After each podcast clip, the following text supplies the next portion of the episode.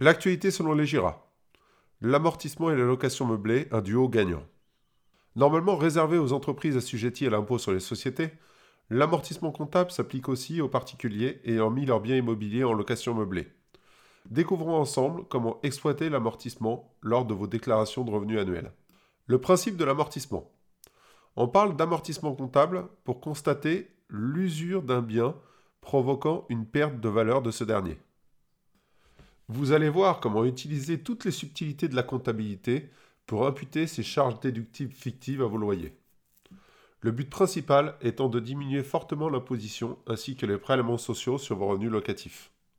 Un mécanisme exceptionnel quand on y pense, accessible quel que soit le statut de loueur meublé choisi, professionnel ou non professionnel. Attention, car cette perte de valeur est purement comptable. Elle ne reflète pas la valeur économique du bien. Elle aura donc juste un impact fiscal. Qu'en est-il de la durée d'amortissement?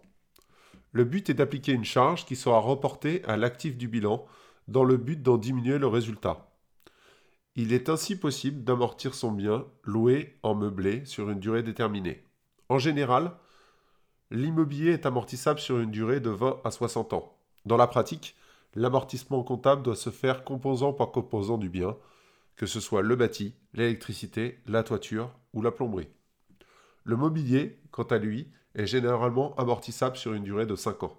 Il existe quelques conditions à respecter pour pratiquer l'amortissement comptable. Le bien doit pouvoir se déprécier dans le temps. Ce qui veut dire clairement que le terrain, lui, n'est pas amortissable, car il ne perd pas de valeur du fait effectivement de son utilisation. Il convient donc de retirer la valeur du terrain de l'immobilier pour pratiquer l'amortissement comptable, un exercice qui peut être particulièrement périlleux dans des régions où l'immobilier a un foncier relativement cher. La valeur du bien doit être supérieure à 500 euros. Et là, on note une exception pour les meubles qui sont amortissables même en deçà de son montant. Plutôt intéressant quand on est en location meublée, non? Il faudra aussi, dernière condition à respecter, vous enregistrer auprès de l'administration fiscale pour obtenir le statut de LMP ou de LMNP.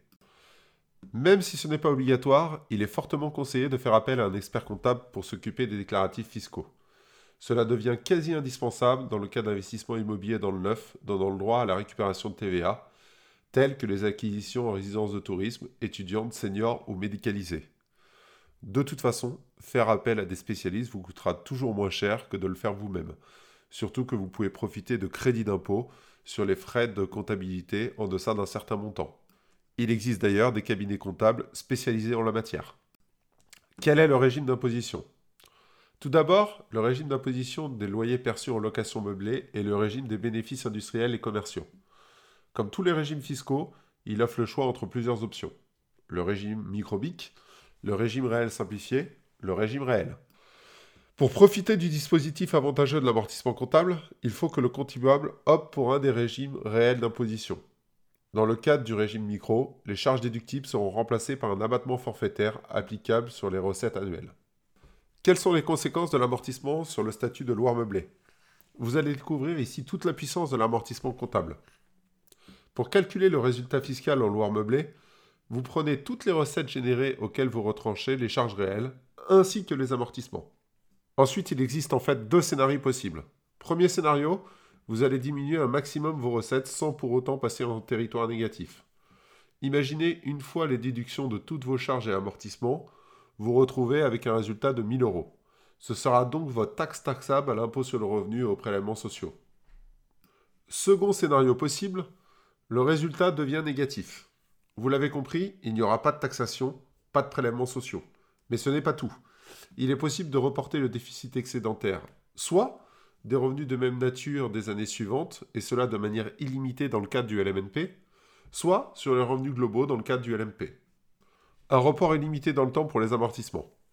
Contrairement au déficit créé par vos autres charges, qui elles sont reportables sur le revenu de même nature pendant 10 ans, le déficit généré par les amortissements comptables, lui, est reportable sans limite de durée. Idéal pour se bâtir une stratégie de revenus faiblement fiscalisée pour votre retraite. La cerise sur le gâteau à la revente. Étant considéré comme une entreprise, la logique voudrait qu'en cas de revente, je sois soumis au régime des plus-values des professionnels ce qui veut dire que les amortissements pratiqués sur un bien seront pris en compte lors de la revente. On parle ici de valeur nette comptable. Or, si je revends mon bien au prix d'achat, en prenant en compte une valeur nette comptable de 0, imaginez la plus-value. Elle serait de finalement la totalité du prix de vente de biens. Eh bien là, il n'en est absolument rien. En location meublée, même si vous êtes considéré fiscalement pour vos revenus comme une entreprise, vous restez soumis aux plus-values des particuliers.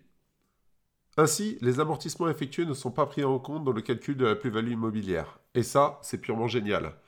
Puisque vous profitez, en plus d'une exonération d'impôt sur la plus-value au bout de 22 ans, d'une exonération de prélèvements sociaux au bout de 30 ans. Malgré que cela paraisse pas anormal, c'est pourtant bien réel. Et c'est bien ce qui fait que l'amortissement comptable et la location meublée font vraiment un duo gagnant.